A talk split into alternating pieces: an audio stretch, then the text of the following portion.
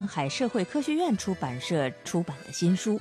首先来看到的这本书的名字叫做《再也不怕跟人打交道》，作者是美国的列尔·朗兹。这本书呢有一个副标题叫做“一学就会的九十六个沟通技巧”，可以说这是一本非常实用的书。它是美国著名的人际沟通专家列尔·朗兹久负盛名的畅销作品之一。在这本书当中啊，朗兹女士把自己在人际交往领域数十年的研究成果和实践经验，化为了一个个生动有趣的案例。比如说，如何与陌生人建立友谊，如何长久地赢得对方的好感，如何让自动回复的邮件更有人情味儿，如何结束通话能够让对方更高兴。还有如何在旅行的时候维持亲密的友谊，如何提升与爱人的关系，等等等等。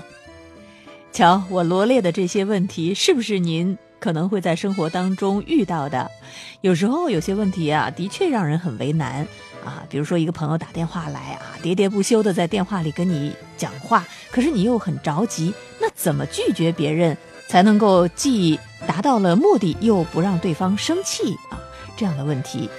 都是我们会经常碰到的，所以这本书提供的沟通技巧啊，几乎是涵盖了人际交往当中的各种场景，涉及到求职、交友、婚恋当中遇到的各种问题，所以可以帮助你更加自信的和人交往，更加自如的与人沟通，与生活中出现的每一个人都建立起优质高效的关系。这是非常实用的一本书。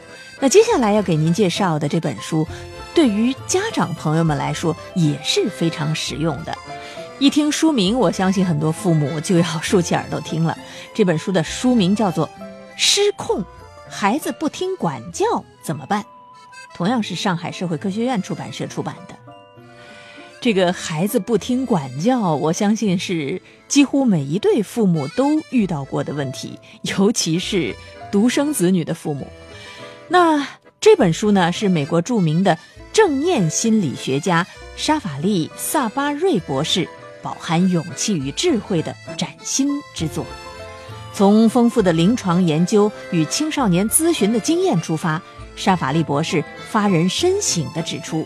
亲子冲突的根源在于父母对孩子的控制与管教，他们总是会触发孩子的不满和反抗。如果父母能够放弃“我的孩子应该如何”这样的执念，转而接纳孩子的本来面目，尊重孩子的需求，那就能够与孩子建立起亲密的情感连结，从而引导孩子自我确认、自我激励和自我实现。这种充满觉醒、廉洁与爱的养育方式，最终会令育儿变成一场父母与孩子相互支持与陪伴的成长之旅。其实这一类的书啊，我们以前看到西方作者写的不少，可是呢，好像总有一点儿隔靴搔痒，或者说对于东方父母来说有点水土不服。但是这位作者，他同样是东方人。沙法利·萨巴瑞博士呢？他出生于印度，他在纽约哥伦比亚大学获得了临床心理学博士学位。他早年呢深受东方正念思想的熏陶，并且将其同西方心理学理论整合，从而形成了自己有关于正念生活与觉醒育儿的理念，成为正念心理学领域的代表人物。这个正念心理学听起来有点儿太学术，不过这本书里边的内容呢却是相当实用的，所以我建议啊，家有儿女的父母们可以把这本书好好的看一看。接下来要给大家介绍的这本书的作者是著名演员陈坤。陈坤呢是一个我很喜欢的演员，但是最近这几年呢，好像他的演的这个电视剧啊相对少了一些。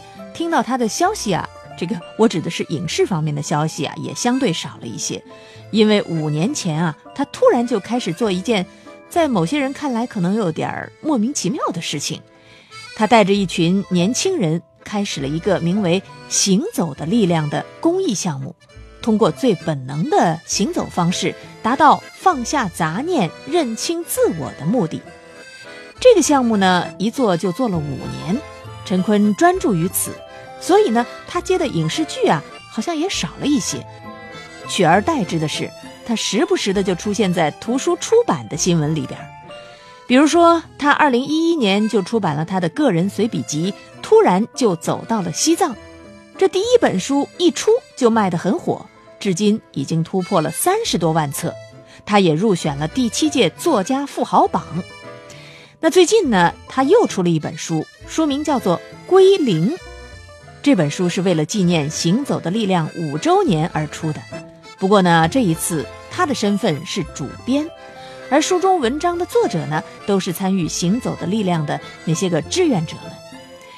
这些文字的主题，按照出版方上海社会科学院出版社的介绍呢，是这样的：本书从2015年行走的力量出发，以归零为概念，通过行、静、灵三个部分，讲述行禅、静心和极简生活，展现归零的生活艺术。哎呦，这听起来好像挺玄奥的啊！其实啊，也没有那么神秘。明天的一日一书环节呢，我要给大家读上几段这本书里的内容，那您就知道这本书到底是写的什么了。所以呀，喜欢陈坤的朋友，明天一定要听我的节目哦。既然说到了陈坤。那我接下来呢，就给大家放一首陈坤演唱的歌曲。其实他不仅是一位影视剧演员，同时呢，也是一位歌手，而且我觉得他歌唱的还不错。一起来听他唱的这首《月半弯》歌曲之后呢，欢迎继续收听聂梅的有声书房。那夜真的好浪漫，我带你去看月半弯。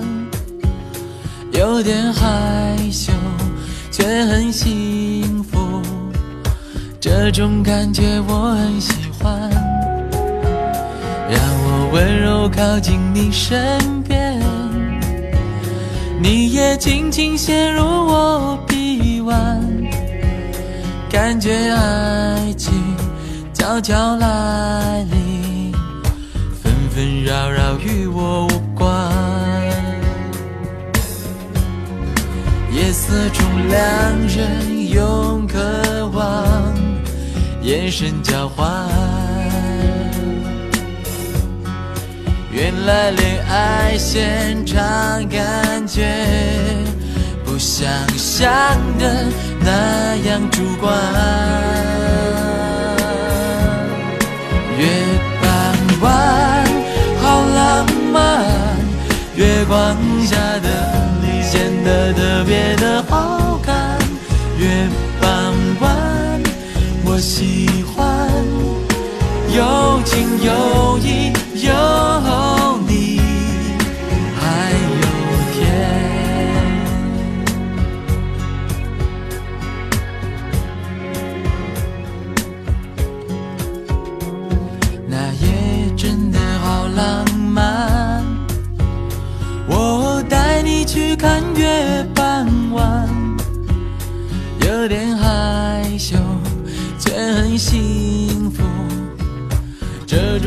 感觉我很喜欢。让我温柔靠近你身边，你也轻轻陷入我臂弯，感觉爱情悄悄来临。纷纷扰扰与我无关，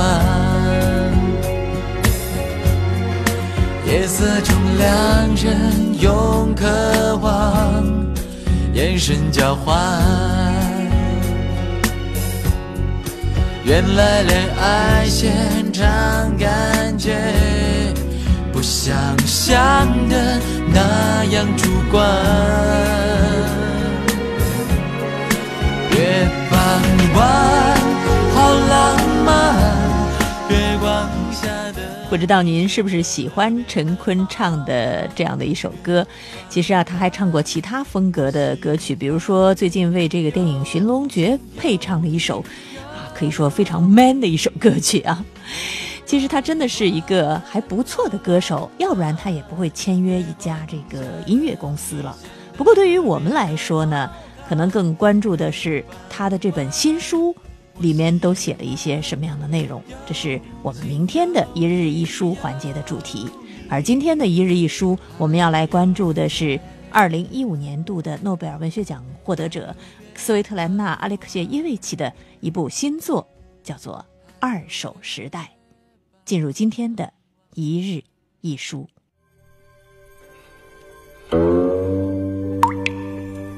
灯下，点一炷沉香，泡一壶清茶，读一段文字，赏一道风景。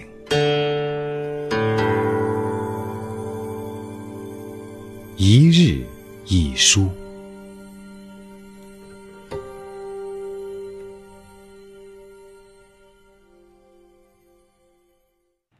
记得在去年十月份，这个阿列克谢耶维奇获奖的消息刚刚传出的时候呢，我就在我的节目《新书快读》当中呢，采访了阿列克谢耶维奇的作品之一《我是女兵也是女人》的中文译者，凤凰卫视总编辑吕宁思先生。当时呢，他告诉我说，他正在翻译作者的一本新书《二手时代》。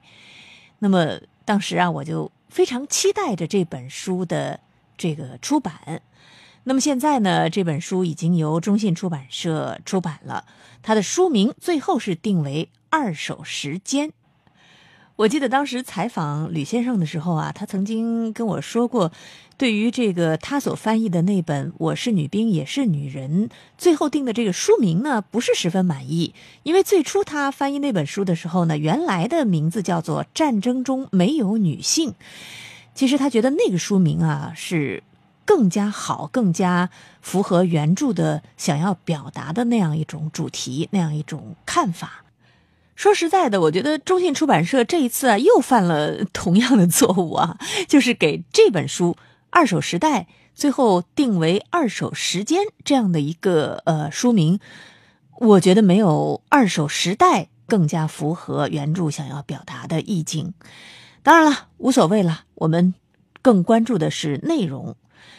在去年采访的时候呢，吕先生就大致给我介绍了这个《二手时代》这本书的内容。我们一起来听一听他当时的介绍。《二手时代》这本书是二零一三年才出版的。他这本书呢，我可以说它是一个呃，人们对于苏联的解体前后的很多的细节，嗯，特别是民众。我讲的是不同方面的民众对这个苏联这个红色大厦的倒塌的各种不同的一些看法。那么他的笔法基本上和他以前写的基本都是一样的，完全是他的风格。他写的就是在我们眼前发生过的事情，而且正是我们中国人在思考的事情。对，为什么这样的一个庞大的帝国忽然之间就倒塌了呢？啊，倒塌了之后，他们国家的普通的民众是怎样想的呢？对于这个俄罗斯这样一个民族，他和西方的交往，他是不是？就那么崇拜西方呢？嗯，这个书里边呢，实际上给了我们很多启发。有声书房，用耳朵触摸文字，用心灵感受书香。您正在收听的是 FM 九十一点四江苏文艺台聂梅的有声书房。之前读过阿列克谢耶维奇的作品的朋友啊，一定对于他的那种写作方式呢印象深刻。他让那些个普通人自己来叙述，然后呢，他几乎是原封不动的把这样的一些文字呈现在他的书中，而他自己似乎只是一个记录者。但事实上，这个记录者是有态度的。我们接下来要给您选读的呢。恰好是作者自己在书的开头写的一篇序言，我们来看看阿列克谢耶维奇自己都说了些什么。告别了苏联时代，我们也告别了自己的一种生活。我试图听到这出社会主义大戏所有参与者的真实讲述。我们的共产主义本来有一个计划。要把亚当以来的旧人类改造成新人类，而且也付诸实施了。这算是他唯一做过的事情。七十多年间，在我们的实验室里制造出了一种另类的人——苏维埃人。有人把他们称为苏联分子。我觉得我懂得这种人，熟悉这种人。我和他们共同生活了多年，他们就是我自己，是我的亲人、我的朋友、我的父母。几年来，我为此游历了整个前苏联地区，因为苏维埃人不仅是俄罗斯人。还有白俄罗斯人、土库曼人、乌克兰人、哈萨克人。现在，我们生活在不同的国家，说着不同的语言，但是我们不会和其他人类混淆。在芸芸众生中，你会立刻发现我们这一类人。我们这类人全都有共同的基因，和其他人类不一样。我们有自己的词汇，有自己的善恶观，有自己的英雄和烈士。我们与死亡有一种特殊的关系。在我写过的故事中，这些词汇常常萦绕于耳：枪毙、屠杀、消灭、抹去，或者一些苏联特有的消失方式，比如逮捕、剥夺十年通信权。放逐。如果我们还记得不久前有几百万人被杀戮，人的生命又价值几何？我们是充满仇恨和偏见的种族，一切都来自于那个被称为古拉格的地方和那场恐怖的战争，还有集体化、没收、剥夺、大迁徙。这就是。我们曾经的全部的生活，但那个时候我们很少谈论。而今，世界已经发生了不可逆转的变化，我们的生活开始被所有人关切。它曾经是怎样一回事，并不重要，只因为它曾经是我们的生活。我写这本书，是希望通过一点一滴。通过一鳞半爪发现家的故事，寻找当初那种社会主义的内核，比如社会主义在人的灵魂中究竟是怎样的。我总是被狭小的空间所吸引，一个人的空间，只有一个人。实际上，在一个人的身上会发生所有的一切。为什么书中有这么多自杀者的故事呢？而不是普通的苏联人民和平凡的苏维埃人物的传记？其实，说到底，他们结束自己的生命，要么是出于爱，要么是由于年老，甚至只是为了兴趣，想要解开死亡之谜。我找到了这样一些人，他们执着于理想。将理想深深的根植于自己的内心，绝不妥协。国家成了他们的宇宙，取代了他们的一切，甚至生命。他们无法摆脱伟大的历史，无法和那段历史告别，无法接受另外的一种幸福，不能像今天的人们一样，完全潜入和消失于个体生活中，把渺小看成巨大。人类其实都愿意单纯的生活，哪怕没有伟大的思想。但是，这在俄罗斯的生命中却从来没有过。俄罗斯文学也从来不是这样的。举世皆知，我们是战斗民族，要么打仗，要么准备打仗，从来没有其他的生活。我们的战争心理由此形成。就是在和平生活中，也是一切都按照战争的思维。听到密集的鼓点，看到挥舞的旗帜，心脏就快要跳出胸口。人们不仅不会在意自己的奴性，反而甚至会钟爱自己的奴性。我还记得，放学后，我们全班同学一起去开垦荒地。我们鄙视那些不去的同学。我们会为了自己没有参加过革命、没有经历过战争而难过的哭出来。回首往事，难道我们真的这样过？我真的曾经是这样的。我和我的主人公们一起回忆，他们当中有些人说，只有苏联人能够理解苏联人。我们就是这样一群有着共同记忆的人。因为同样的记忆而惺惺相惜。是的，在二十世纪九十年代，我们曾经十分幸福，但那时候的天真，如今已经一去不复返。我们那个时候觉得选择已经做出，苏联毫无希望的完败，一切才刚刚开始。二十年过去了。现在的孩子们这样对父母们说：“别拿社会主义吓唬我们。”有一个大学老师对我说：“九十年代末，学生们个个笑逐颜开。在我回忆苏联的时候，他们都坚信一个崭新的未来已经在自己眼前开启。但今天情况又不同了。如今的学生们已经领教和体验了什么是资本主义。”不平等、贫困、厚颜无耻的炫富，他们清楚的看到自己父母的生活是怎样的。从一个被掠夺的国家那里，父母们一无所得。于是，学生们的情绪激进，梦想进行革命。他们穿着红色的 T 恤，上面绘着列宁和切格瓦拉的画像。社会上又出现了对苏联的向往，对斯大林的崇拜。